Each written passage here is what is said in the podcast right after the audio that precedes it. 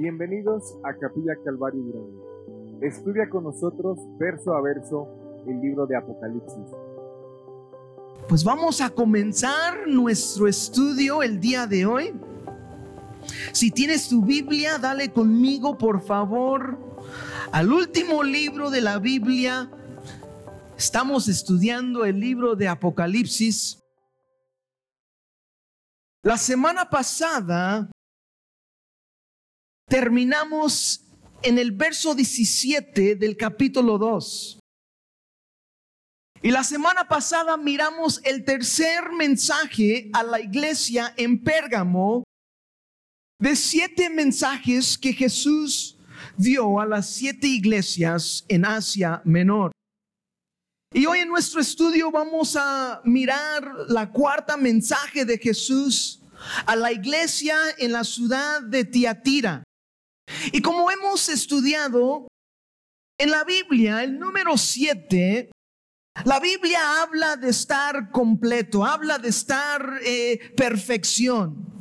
Y aunque fue, aunque cada iglesia fue tan real como Capilla Calvario Durango es el día de hoy, estos siete mensajes a las siete iglesias en Asia Menor, casi dos mil años atrás, tienen hoy por nosotros, o sea, la iglesia de Jesús, un mensaje profético. Y cada una de estas iglesias representa, o sea, en su totalidad, la iglesia que hay el día de hoy. Hasta ahorita hemos estudiado el primer mensaje, el mensaje a la ciudad de Éfeso, la iglesia que ha dejado su primer amor. Número dos, miramos la iglesia en Esmirna, la iglesia que fue perseguido. Y la semana pasada miramos eh, el mensaje de Jesús a la iglesia en Pérgamo, o sea, la iglesia que estaba comprometiéndose con el mundo, un pie en el mundo y un pie en la iglesia. Y hoy vamos a estudiar este mensaje de Jesús a la iglesia en Tiatira y el título es, si estás tomando notas, la iglesia tolerante. La iglesia tolerante, y no es tolerante de buena manera, es tolerante de mala manera, ¿sí? Ahora, a leer, vamos a leer los versos 18 a 29 y regresamos a estudiarlo verso por verso. Entonces, Apocalipsis capítulo 2, comenzando en el verso 18, dice, y escribe al ángel de la iglesia en el Hijo de Dios, el que tiene ojos como llama de fuego y sus pies semejantes al bronce bruñido, dice esto, yo conozco tus obras y amor y fe y servicio y tu paciencia y que tus obras postreras son más que las primeras.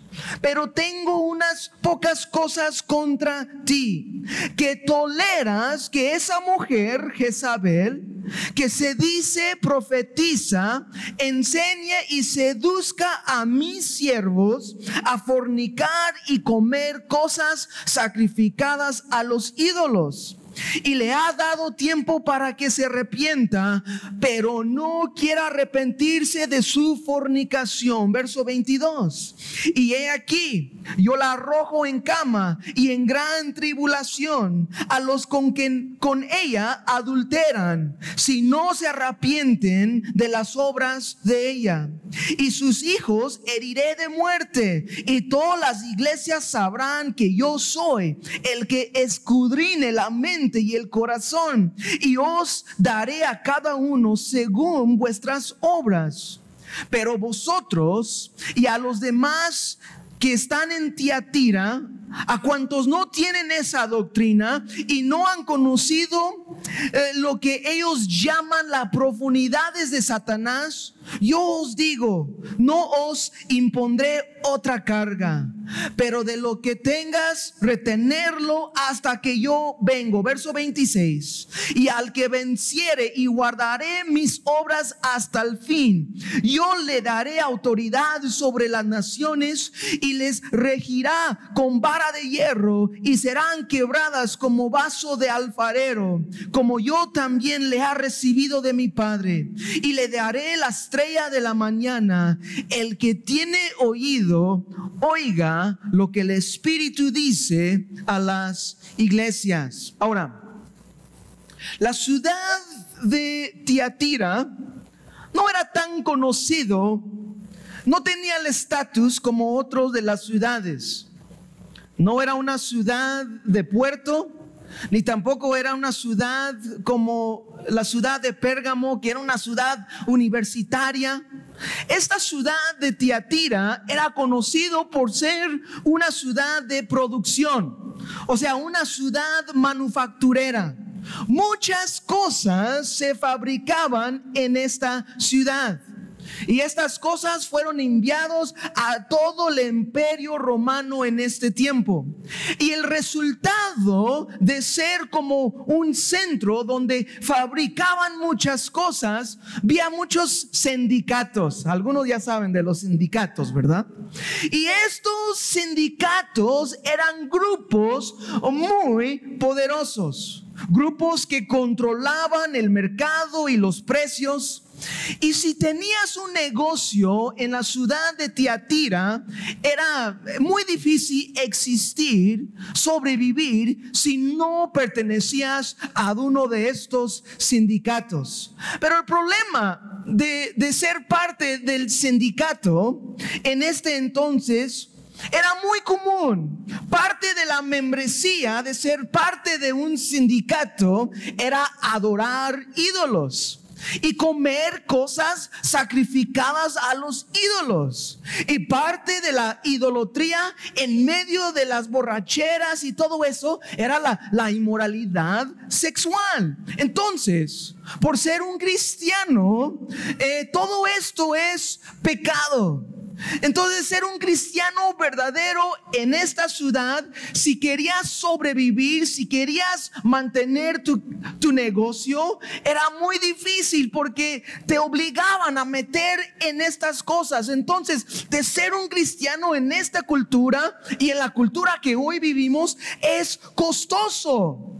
Pero como vamos a ver, había gente dentro de la iglesia, había gente en la ciudad de Tiatira, en la iglesia, que estaban tolerando todo esto. Y tenemos que recordar como cristianos Dios por medio del Evangelio de Cristo, Él nos ha llamado de las tinieblas a su luz glorioso. O sea, somos el pueblo de Dios y debemos vivir diferente que este mundo. Si actuamos igual que el mundo, si parecemos igual al mundo, la verdad hay mucha duda de que realmente ha sido convertido al Señor. Porque alguien que ha sido convertido de verdad al Señor demuestra fruto de arrepentimiento. Ya no soy el mismo como estamos cantando. En Cristo ya no soy el mismo. El viejo Jay se ha sido crucificado juntamente con Cristo y ya no soy yo quien vive, sino Cristo quien vive en mí. Entonces, en el verso 18 dice así, y escribe al ángel de la iglesia en Tiatira, el Hijo de Dios, el que tiene ojos como llama de fuego y pies semejantes al bronce bruñido, dice esto. Escribe al ángel. Sabemos una vez más, el ángel significa mensajero. Escribe al mensajero de la iglesia, o sea, al pastor en Tiatira. ¿Quién? ¿Quién escribe aquí? El Hijo de Dios. Y hemos estado estudiando que cada título de Jesús a cada iglesia, la iglesia tenía que ser recordado algo de Jesús. Y aquí Jesús comienza el Hijo de Dios. La iglesia tenía que ser recordado que Jesús es el Hijo de Dios, Dios el Hijo, y tenía que ser recordado de su diedad, de su autoridad, que Jesús, que Él está sobre todas las cosas y que Jesús es la suma total, o sea, el todo de todo es Jesús. Y la iglesia en Tiatira se ha olvidado de estar maravillado de estar asombrado. Se les perdió como, como ese temor de Dios. Y tenían que ser recordados quién es Jesús.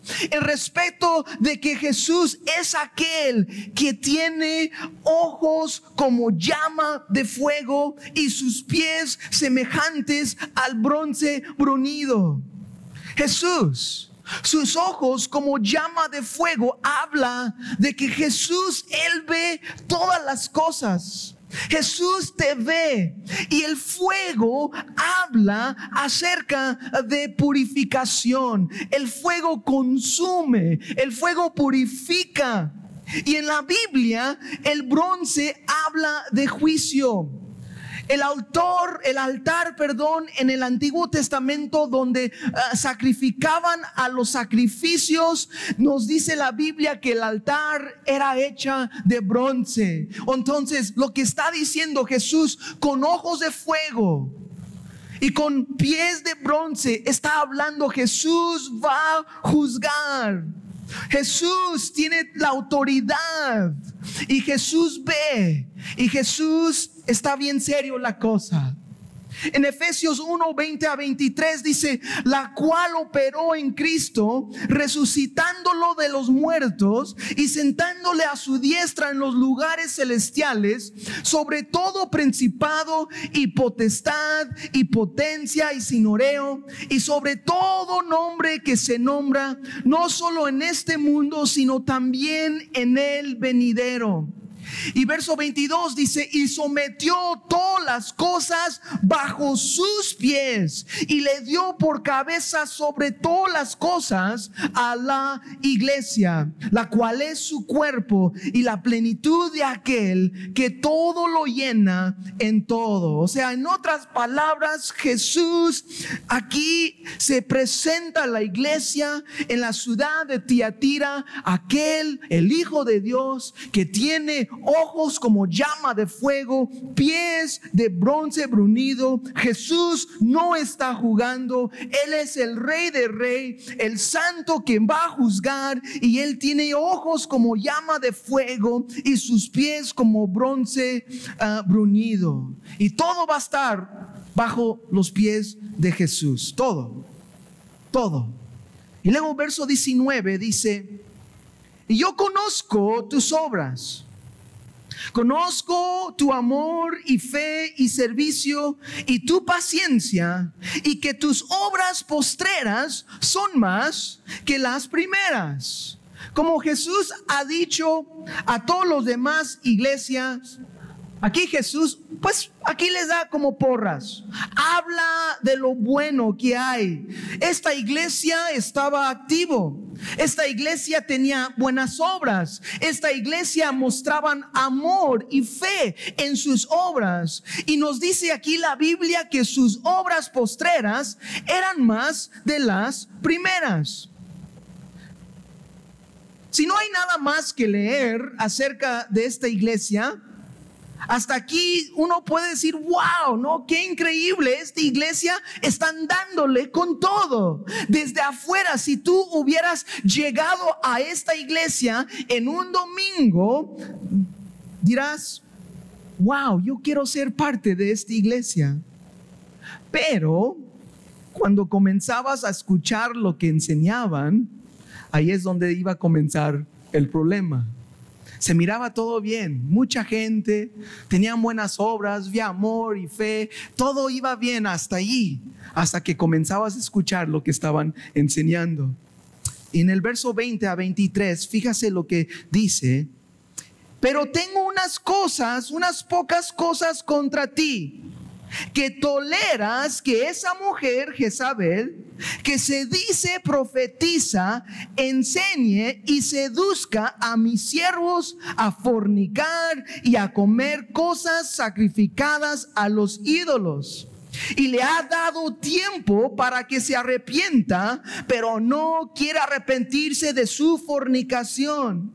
He aquí, yo la arrojo en cama y en gran tribulación a los con que, que con ella adulteran, si no se arrepienten de las obras de ella. Y sus hijos heriré de muerte y todas las iglesias sabrán que yo soy el que escudrine la mente y el corazón y os daré a cada uno según vuestras obras. La iglesia de Tiatira, adentro de ella había mucho maldad. Los líderes de la iglesia estaban permitiendo una mujer que autoproclamaba ser profeta, pero no era. Y la iglesia, los líderes, estaban tolerando el pecado en la iglesia. Estaban tolerando la falsa enseñanza y a través de estas falsas enseñanzas estaban seduciendo a los siervos de Dios, nos dice, a fornicar, o sea, inmoralidad sexual, sexo fuera de, matrimonio, sexo con alguien que no es tu pareja, con, con quien tú estás casado. Y nos dice también, y comer cosas sacrificadas a los ídolos. Y tengo que decir esto, no hay cantidad de amor sacrificial demostrado con fe y obras que puede cubrir el pecado de ser infiel a Cristo. Muchos en la iglesia de Tiatira pensaban que podrían ganar su perdón en hacer buenas obras. Así vivimos, hay mucha gente así. O sea, si lo bueno lo que hago es más que lo malo que hago, entonces estoy bien. Así no funciona, mis hermanos. Nuestras buenas obras jamás pueden cubrir nuestros pecados. No podemos pagar haciendo algo bueno. El fruto de haber sido perdonado es una vida arrepentido. Y aquí la iglesia, y más directo Jesús está hablando a los líderes de la congregación. ¿Por qué? Porque permitieron entrar en medio de la iglesia una falsa profeta. Esta mujer tenía mucho estatus. Esta mujer tenía mucha influencia en la iglesia. Y no nos dice pero muy probablemente como era una ciudad comerciante donde fabricaban muchas cosas, era muy probable que esta mujer tenía dinero, tenía estatus en la comunidad, era una persona de poder. Y es peligrísimo cuando el pastor y los líderes de la iglesia permite que las personas que tengan o sea, dinero, influencia, que ellos son los que se mueven las cosas en la iglesia. Es muy peligroso. Y el día de hoy, cuando tristemente un pastor ve a alguien rico, nuevo que viene a la iglesia, ¿qué es lo que quiere hacer con él? Apapacharlo, apapacharlo. Dice, véngase para acá, véngase para acá, güerito, véngase, ¿no? Este, y lo quiere hacer bien amigo y lo quiere tratar súper bien. ¿Y por qué? Porque pues vea en los ojos los billullos, es lo que ve. Y tristemente hay muchas personas en el ministerio que quiere tener a su alrededor gente con mucho dinero, porque pues hay interés de, de por medio, ¿sí? En la iglesia no debe estar así.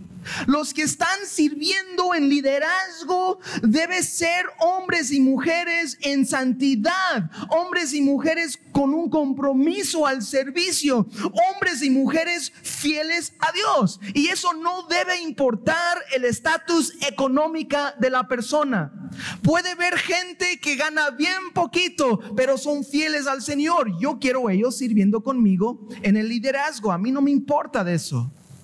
También puede ver gente que tiene de un bien estatus económica, que están fieles y sirviendo al Señor. También quiero que vengan, que sean parte, que seamos un grupo mezclados de gente, hombres y mujeres fieles. Eso es lo que Dios busca. ¿Si estás conmigo? Entonces, esta mujer, la mujer estaba dando mucha influencia en la iglesia. Tenía mucho poder esta mujer en la iglesia. Y Jesús le da su nombre y le llama Jezabel. Ahora, hay mucho debate eh, si de verdad esta mujer se llamaba Jezabel o no.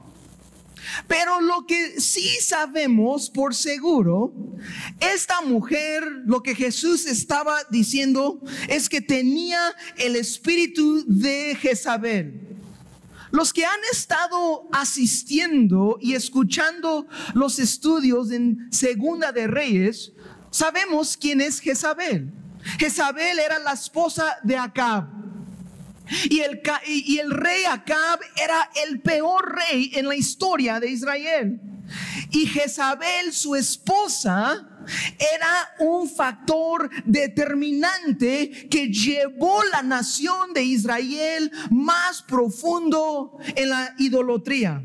Jezabel fue quien introdució a Israel la adoración de Baal. La adoración de Baal era el Dios de poder y de fertilidad, quien controlaba la clima y quien mandaba la lluvia. Y parte de la adoración eh, a Baal tenían eh, prostitutas del templo y, y había mucho inmoralidad sexual. Y el resultado de la inmoralidad sexual en aquella entonces, pues mujeres se quedaban embarazadas, eran, eran embarazos no, no que no querían, ¿no? ¿Cómo es? ¿Cómo se dice? ¿Cómo? No deseados, ándale, es la palabra. Eran embaraz, eh, eh, eh, estaban embarazadas, pero no deseaban estos niños. Y lo que hacían, ¿no?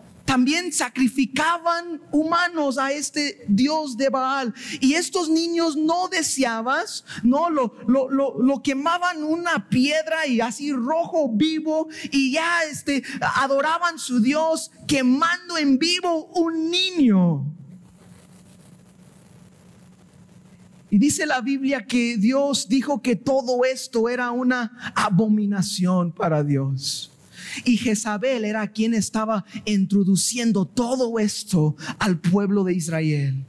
También nos muestra la Biblia que Jezabel era una mujer muy obsesiva, muy controladora, como se dice hoy, la tóxica, ¿no? Ella era responsable de matar a varios siervos de Dios. Ella trató todo lo posible de acabar con aquellos quien adoraban el Dios verdadero de Israel. O sea, esta mujer era tremenda. Era una mujer muy mala. Una mujer que hacía tanta maldad. Y lo que Jesús está diciendo es, no pueden en la iglesia tolerar todo esto. Y este mismo espíritu estaba vivo a través de esta mujer, una falsa profeta en la ciudad de Tiatira, manipulando y influenciando el pueblo de Dios. Y Jesús aquí dice, tiene que parar, no puedes tolerar esto. Y nos dice aquí que Jesús les dio tiempo para que se arrepintieran pero no quiere arrepentirse de su fornicación. Esto, lo que voy a decir es muy serio. Pero hay personas aquí presente que Jesús ha hablado a tu corazón. Jesús te ha mostrado la verdad acerca de tu pecado. Jesús te ha llamado al arrepentimiento, pero tú no has querido. Y tengo que decirte, con mucha tristeza en mi corazón, lo que te espera es juicio. No es un juego. Entonces, si me estás escuchando la palabra de Dios el día de hoy, arrepiéntate. Arrepiéntate. Qué triste, no hay tantos que prefieren seguir en su pecado en lugar de ser perdonado y aceptado por Jesús. Qué lugar tan horrendo. Jesús, Él da tiempo a todos para arrepentir. Eso me llamó la atención ahí. Le di tiempo para que se arrepentiera. Y eso Jesús da tiempo a todos. Jesús da tiempo a todos a arrepentir. O sea, ¿te acuerdas en segunda de Pedro 3, 9 y, Dios, 9 y 10? Perdón, dice, el Señor no tarda su promesa como algunos la tienen por tardanza, sino que es paciente para con nosotros, no queriendo que ninguno perezca, sino que todos vengan al arrepentimiento. Pero el día del Señor, o sea, si no arrepientas, el día del Señor vendrá como ladrón en la noche, en la cual los cielos pasarán con gran estruendo y los elementos ardiendo serán deshechos y la tierra y las obras que en ella y serán quemadas. Hay un momento, hay un momento cuando si uno no se arrepienta y confía en Cristo, solo lo espera el juicio justo, recto de Dios. Hay un momento, yo no te puedo decir cuándo es ese momento, solo Dios sabe. Pero hay un momento, si uno no se arrepienta, que solo lo espera el juicio justo, recto de Dios por cada individuo y también por la sociedad. Y el tiempo para este mundo, ya veas el mundo, cómo estamos viviendo, cómo se ha decaído la sociedad.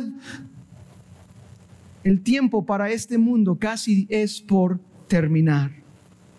Entonces, a los que ceden al espíritu de Jezabel, se van a enfrentar con la muerte segunda y la destrucción. La iglesia tenía que purgar la iglesia tenía que limpiarse con la ayuda de Dios de la falsa doctrina. La iglesia tenía que sacar a esta mujer y su influencia impía de en medio de ellos. Si no, también el juicio de Dios vendrá sobre ellos. Y aquí cuando dice sus hijos, Jesús, sus hijos heriré de muerte, pues no es no son así sus hijos físicos, sino aquellos que han aceptado y aquellos que son discípulos de esta falsa doctrina de corrompirse con el mundo. Esos son los hijos de ella, los que han aceptado, los que se han abrazado estos falsos enseñanzas. Ahora, ten mucho cuidado. El mensaje de prosperidad que hay en la iglesia el día de hoy es una de las herramientas más útiles que viene con ese espíritu de Jezabel. Ese viene del diablo, ¿ok? Que siempre debes ser sano, que siempre debes tener bienes y prosperidad financiera. O sea que es una muestra que tú estás bien con Dios y, una vida de placer. Ese viene del mismo espíritu de Jezabel, ¿sí? Porque Jezabel lo que estaba diciendo es, no pasa nada, no, si, si necesitamos mantenernos entre, de entre los sindicatos para mantener el flujo de dinero, que estemos bien, ustedes tú dale, ¿no? Y pues siguen diezmando, no pasa nada, ¿no? Quiero esos narcodiezmos, ¿no? Órale, échalos para acá, ¿sí? No pasa nada. Y Jesús está diciendo, ¿qué pasa? ¿Qué pasa con ustedes? Están tolerando todo esto dentro de la iglesia. Si no se arrepientan, se van a morir. Yo les voy a juzgar. Mi juicio, Jesús, el que tiene ojos de fuego, el que vea todo, quien purifica y que tiene los pies de bronce. O sea, el juicio de Dios, el juicio, el poder de su juicio justo va a caer sobre ustedes si no se arrepienten. Es lo que Jesús está diciendo y está bien serio. ¿Sí? Y esta mujer estaba escupiendo de su boca puro veneno en la iglesia y muchos estaban siendo dañados en la iglesia. Y Jesús dice, arrepiéntate. Todas las iglesias sabrán que yo soy el que escrudine la mente y el corazón y os daré a cada uno según sus obras. O sea, sé dices, ¿por qué vine a la iglesia el día de hoy? ¿No? Este, pero Jesús está diciendo, esto es serio la cosa, no juegas con esto. Y luego verso 24 dice así, pero a vosotros y a los demás que están en Tiatira, a cuantos no tienen esa doctrina y no han conocido lo que ellos llaman las profundidades de Satanás, yo os digo, no os impondré otra carga, pero lo que tengáis, retenerlo hasta que yo venga.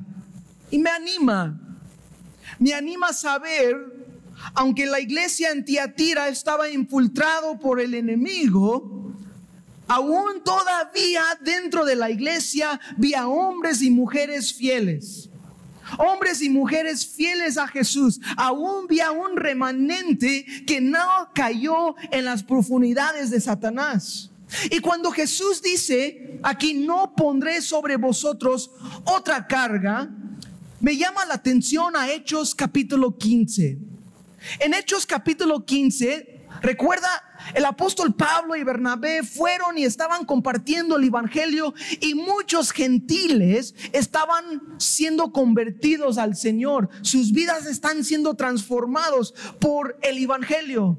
Pero había hombres en la iglesia, hombres religiosos, que quería poner sobre los gentiles una carga pesada, un peso muy pesado sobre los creyentes que eran gentiles, que tenían que obedecer obedecer la ley de Moisés. Y una de las cosas que estaban dándole duro a los nuevos creyentes que eran gentiles era que tenían que ser circuncidados a todos los varones igual que nosotros, ¿no? Para ser parte la circuncisión y ahora ya eres cristiano. Y estos buscaban poner este peso pesado sobre ellos y fue un debate muy fuerte en la primera iglesia. Y resultó de ese debate un concilio en Jerusalén y los apóstoles llegaron a esto. En Hechos 15, 17 a 20 dice así, para que el resto de los hombres busca al Señor y todos los gentiles sobre los cuales es invocado mi nombre, dice el Señor, que hace todas estas cosas. Y dice, conocidas son a Dios todas sus obras desde la eternidad, por lo cual yo juzgo que no se moleste a lo que los de los gentiles se convierten a Dios sino que les escribamos que se abstengan de las contaminaciones de los ídolos, o sea, que no comen cosas sacrificada a los ídolos y de fornicación, o sea, de la inmoralidad sexual y del estrangulado de sangre, ¿no? O sea, básicamente no vamos a poner una carga sobre ellos. Nosotros como judíos ni hemos podido llevar la ley y todo esto es un peso extremo. Solamente le vamos a decir, ya, ¿sabes qué? No andan comiendo cosas sacrificadas a los ídolos y no andan viviendo en inmoralidad sexual y así siguen buscando al Señor. Amén. Es lo que salió.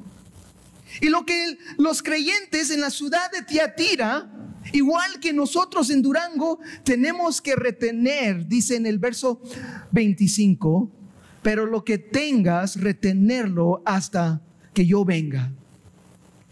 Ellos tenían que retener. En el griego, esta palabra habla de agarrar con fuerzas Esto habla de que no las sueltes aunque te jalan por todas partes y este allí estás agarrado, estás soltado, estás agarrado fuerte, no le vas a soltar. Y lo que tengamos nosotros también lo que tú y yo tengamos que agarrar, de no soltar con toda nuestra fuerza. El día de hoy, ¿sabes lo que nosotros tenemos que no soltar? Es el cristianismo como se define la Biblia. El cristianismo, ¿cómo se define la Biblia? Porque ya vivimos en una cultura más y más. El mundo está buscando meterse en la iglesia. Y las iglesias el día de hoy han convertido en lugares muy tolerantes al pecado, o sea, ya no seas tan rígido, no pasa nada. O sea, si dos hombres se quieren casar, pues pastor, cásalos y, y no pasa nada. Amor es amor, todo ese tipo de cosas. Si quieres vivir en fornicación y tener sexo fuera de matrimonio con tu novia y a darle y no pasa nada, Dios entiende. Todo eso no buscan a seducirnos. Y lo que Jesús está diciendo a los que han sido fiel, Jesús está diciendo, no, tenemos que estar agarrados de cómo se define la Biblia ser cristiano. ¿Estás agarrado tú el día de hoy? O dices tú el día de hoy, no, pues sabes qué, pues, pues no tanto, no toda la Biblia. Hay algunas cosas medio fuertes que no lo recibo. Lo bonito lo recibo, pero lo demás como que no me gusta. Así no funciona. Toda la Biblia es la palabra de Dios. Amén. Y nosotros tenemos que retener lo que enseña la Biblia. Lo que enseña la Biblia ten cuidado porque tenemos que ser fiel a Jesús, a la palabra de Dios. Y luego verso 26 dice, al que venciere, Jesús hablando, eh, al que venciere y guardará mis obras hasta el final, yo le daré autoridad sobre las naciones y las rigiera con vara de hierro y serán quebradas como vaso de alfarero como yo también le ha recibido de mi Padre. O sea, Jesús está diciendo a nosotros, a la iglesia, al que venciera, el que guarda las obras de Jesús hasta el final, Jesús nos está diciendo que también vamos a reinar con Él. Vamos a reinar juntamente con Él. Pablo escribió a Timoteo en 2 Timoteo 2, 11 y 12, dice, palabra fiel es esta, que si somos muertos con Él, también viviremos con Él. Si sufrimos, también reinaremos con Él. Y dice, si lo negaremos, Él también nos negará. O sea, en otras palabras, si somos fieles hasta el final, si no dejamos que nada nos suelta de su verdad y estamos agarrados a la verdad de la palabra de Dios, que Dios hizo varón y hembra y Dios los hizo. Amén. Dios lo hizo varón y hembra, no hay cambio, no hay nada, aunque dicen el día de hoy, no, un hombre quiere ser, oye, no eres incluyente, eh, ¿dónde está la equidad? ¿Cómo es la palabra este? Que somos inclusivos y todo eso. Eso, eso no está en la palabra de Dios. Y yo sé que se escucha fuerte. Y yo sé que algunos tal vez van a decir, ya no quiero caer otra vez ahí. Tenemos que guardar la palabra de Dios. Amamos al pecador amamos al pecador. Yo vengo de una vida tan lleno de pecado, pero ya no soy igual. Cristo me cambió. Y no importa en qué has estado, en cómo has estado haciendo, viviendo tu vida, si te arrepientas y te acercas a Cristo, Cristo puede cambiar tu vida para siempre. Amén. Y luego versos 28 y 29 y con esto cerramos hoy para preparar nuestros corazones a compartir los elementos de la Santa Cena. Y dice Jesús, y le daré la estrella de la mañana. El que tiene oído, oiga lo que el Espíritu dice a las iglesias. Después, en Apocalipsis 22, Jesús refiere a sí mismo como la estrella resplandeciente de la mañana. Hay algo interesante. Cuando levantas temprano, si veas hacia arriba, te das cuenta que aunque se levanta el sol, aún todavía hay un último estrella. Realmente es el planeta Venus. ¿Cómo es? Y lo puedes ver, y eso es el estrella de la mañana. Y eh, lo que está hablando, el idea es la estrella que brilla sobre todos los demás. ¿Quién es la estrella que brilla sobre todos los demás? Es Jesús.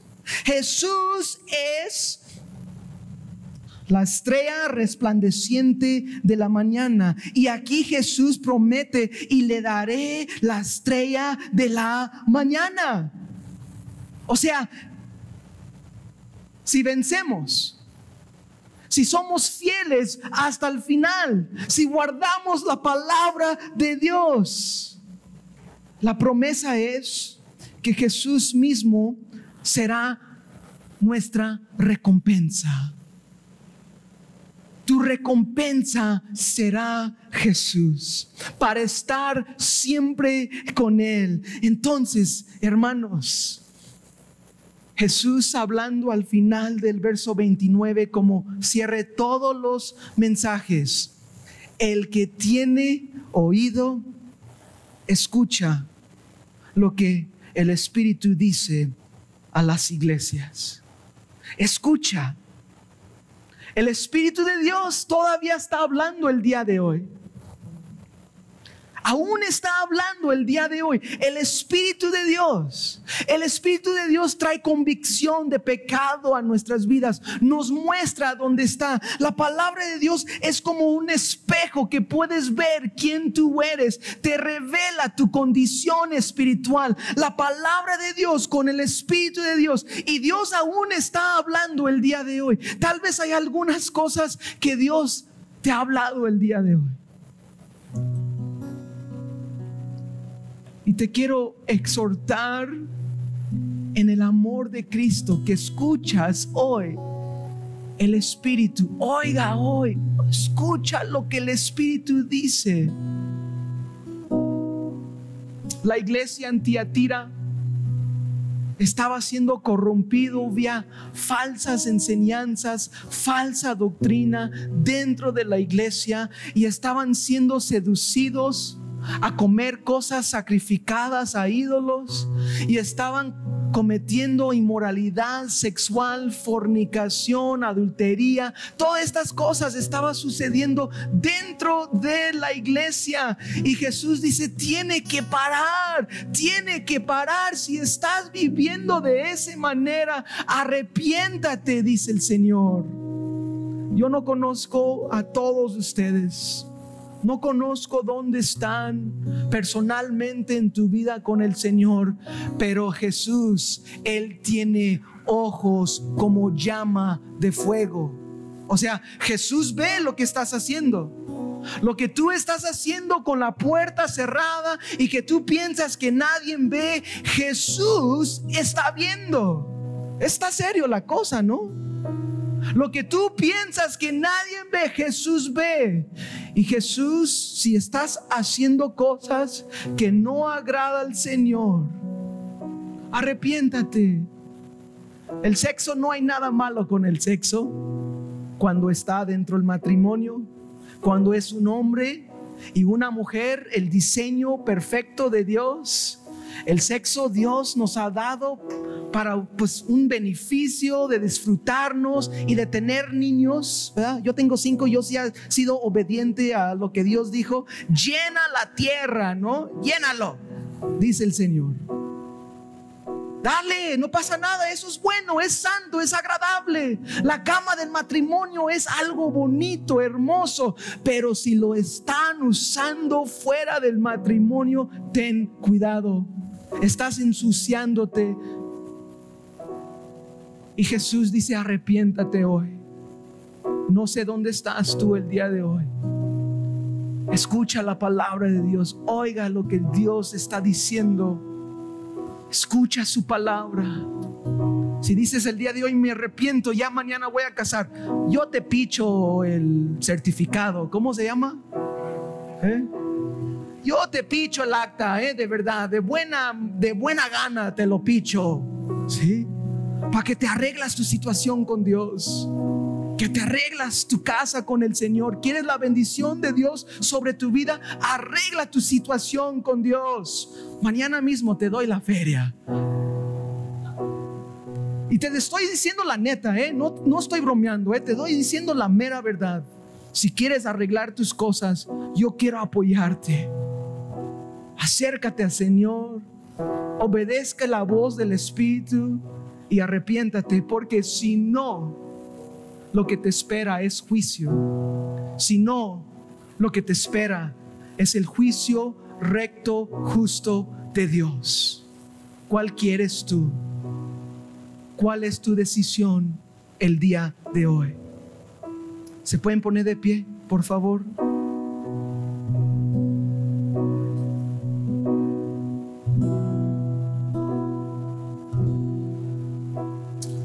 Señor, gracias.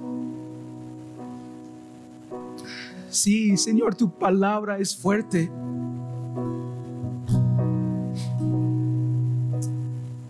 Y el pecado de, de tolerar todo esto. Nos enseña tu palabra que vienes por una iglesia santa, vestido de blanco, sin mancha y sin arruga Y Señor, no podemos permitir, no podemos ser tolerantes en estas cosas. No es porque odiamos a, a las personas, sino Dios, tanto como tú odias el pecado, porque el pecado nos ha separado de Dios. El pecado nos ha alejado de ti y por eso, Señor, el pecado es tan horrendo porque nos aleja de Dios. Hoy, Señor, en el nombre de Jesús, yo te pido, Señor, si hay alguien aquí que de verdad no se quiera arrepentir, que se vaya de este lugar, que no sea parte con nosotros. Pero Señor, también te pido, Padre, que los que están viviendo en pecado el día de hoy, que se arrepientan el día de hoy. Que se arrepientan hoy, Señor, y digan, Señor, perdóname. Y que se arreglan sus cosas. Que ya no jueguen con el pecado y que tú, Señor, cambias y transformas sus vidas para tu gloria. Que todo el mundo puede ver que Cristo es bueno, que Cristo restaura, que Cristo levanta, que Cristo cambia, que Cristo transforma vidas.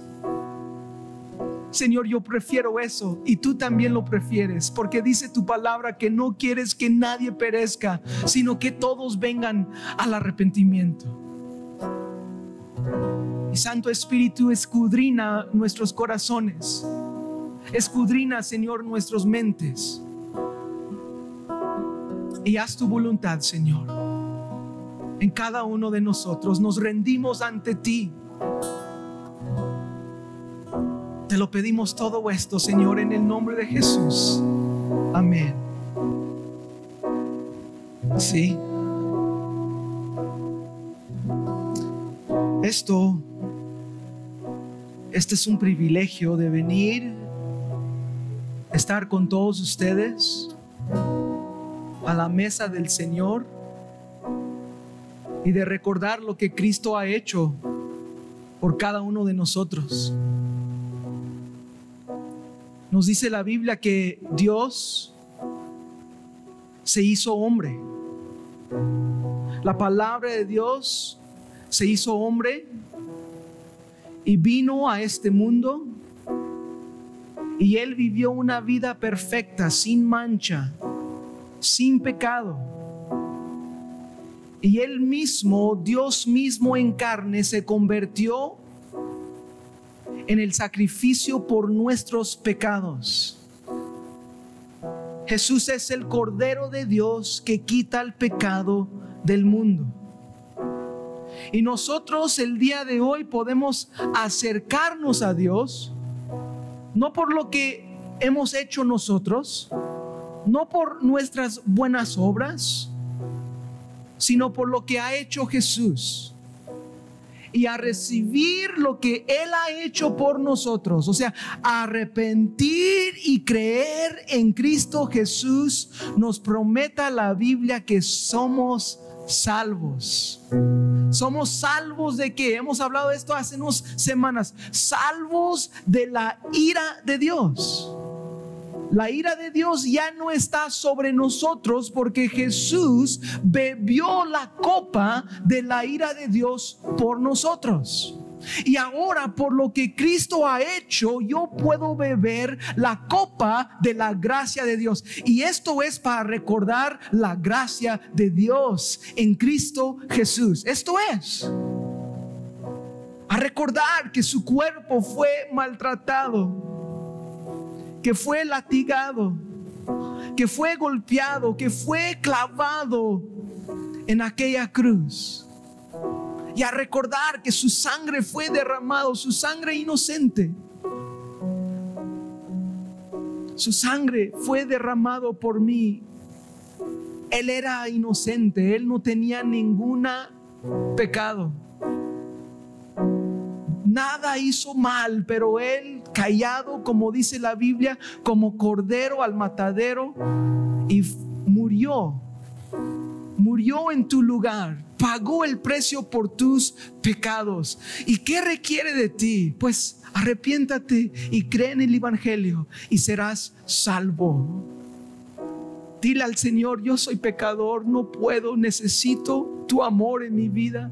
Te recibo como mi Señor y Salvador. Perdóname, límpiame, hazme nacer de nuevo por tu Santo Espíritu. Quiero vivir por ti, Señor, de aquí en adelante, por el resto de mi vida. Que quiero vivir por ti, quiero vivir por tu gloria. Y que Dios te haga un hombre, una mujer nuevo y comienza a trabajar en tu vida y comienza a transformarte por su Santo Espíritu. Es glorioso conocer a Dios a través de Cristo Jesús. No hay nada mejor.